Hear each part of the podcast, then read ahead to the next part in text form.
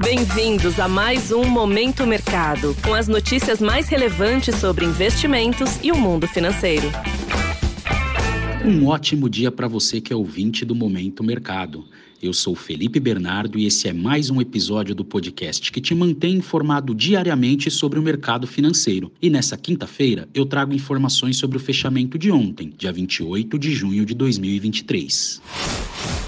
Cenário internacional. Trazendo informações do mercado exterior, ontem foi um dia de fechamentos mistos, sem direcionamentos únicos se nós observarmos o mercado norte-americano. A preocupação dos agentes com a condução da política monetária por lá e os temores de que esse cenário de juros mais altos e por mais tempo possam levar as principais economias ao redor do mundo para uma recessão bem forte, fez com que os investidores buscassem por ativos que representassem menor exposição para os seus portfólios. Diante dessa preocupação, dois dos principais índices de ações que buscavam recuperação nos últimos pregões foram perdendo força e, ao decorrer do dia, fecharam no vermelho. Estou falando do índice Dow Jones, que fechou o dia com queda de 0,20 0,22%, e do S&P, que apresentou baixa de 0,04%. Por outro lado, o preço das empresas ligadas ao setor de tecnologia conseguiu demonstrar maior resiliência, o que contribuiu para o fechamento positivo do índice Nasdaq, que trouxe valorização de 0,27%. Na renda fixa, a preocupação com o nível de atividade econômica no país nos próximos meses e o aumento da procura dos investidores por ativos que apresentassem menor grau de risco pesaram e foi possível observar queda no rendimento dos principais vencimentos da Treasury. No mercado de câmbio, o índice DXY, que mede o dólar ante uma cesta de moedas fortes, registrou alta de 0,40%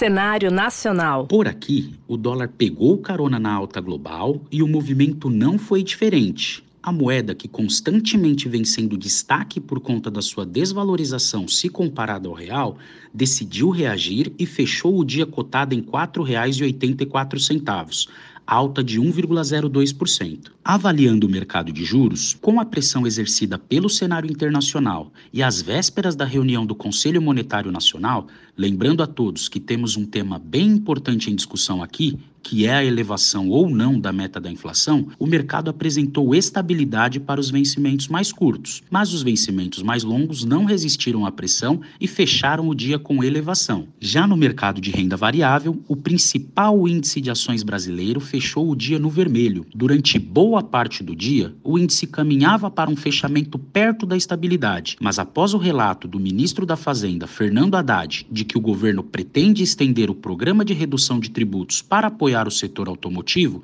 o mercado se demonstrou mais avesso a risco e com certa preocupação com a situação fiscal do país. Com isso, o Ibovespa fechou o dia com perda de 0,72%, pouco abaixo dos 117 mil pontos.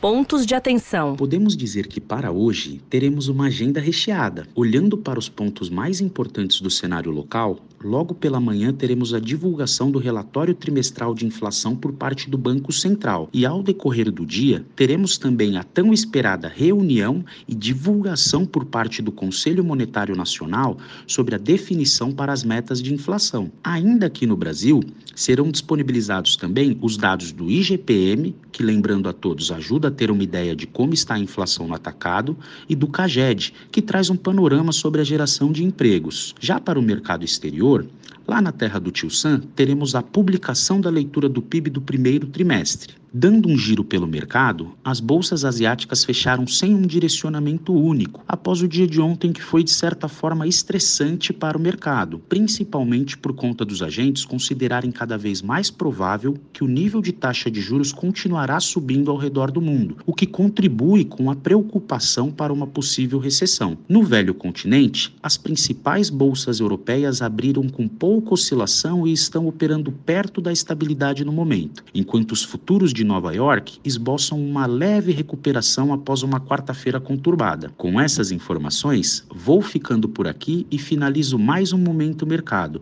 Eu agradeço a sua audiência, desejo bons negócios e um ótimo dia. Valeu! Você ouviu Momento Mercado com o Bradesco. Sua atualização diária sobre cenário e investimentos.